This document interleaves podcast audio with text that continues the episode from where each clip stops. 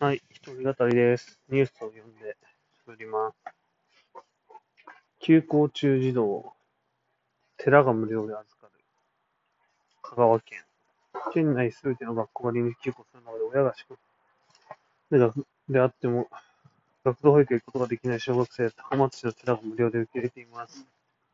高松市にある、なんて言うんだろう、高尚寺？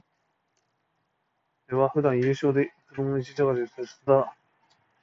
智美さんが住所ととも平日9時から5時まで子供無償で預かっています。寺には絵本などが用意さ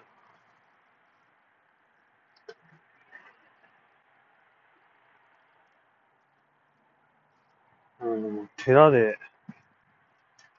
子供を預かっているらしい。これいいっちゃいいって。まあ、小学校区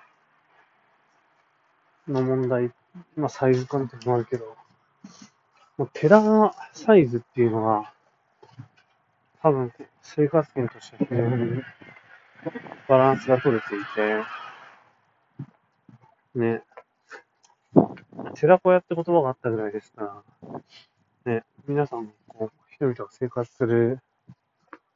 なんかね、ちょうどいいサイズ感で寺っていうのがこう点在していて、ね、明治以降ですか？え、江戸時代かな？ね、戸籍みたいなものを管理するために、こう寺ができてですね、人々が。檀家旦那制で、えー、っと、ね、檀家旦那になってこうね、管理されていったために、日本人はみんな何かしらの寺に属しているみたいな、なんかそういう話ありますけど、まあ、生活単位を考える上では、割とちょうどいいような気がしますよね、寺。だから、面白い取り組みなんじゃないでしょうか。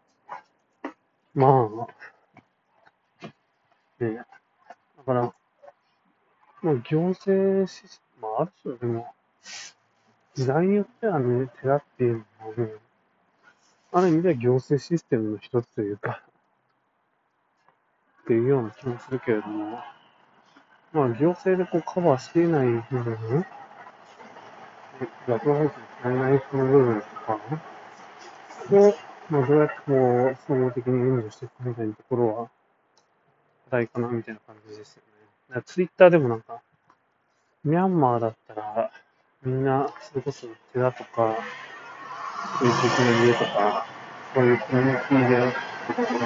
預かれると思うから、ああ、そういう方も、まあ、そう、どの日にあるのかなと思って、ツイートあったけども、まあね、それもまあ一理ありますよね、みたいな。ただまあ今の日本みたいなね、価格のところではなかなか難しいとは思うので、えー、っと、ね、考えてなきゃいけないなって感じだけど、まあ、寺もいいんじゃないかな。寺子屋復活は割と面白いねっていう話です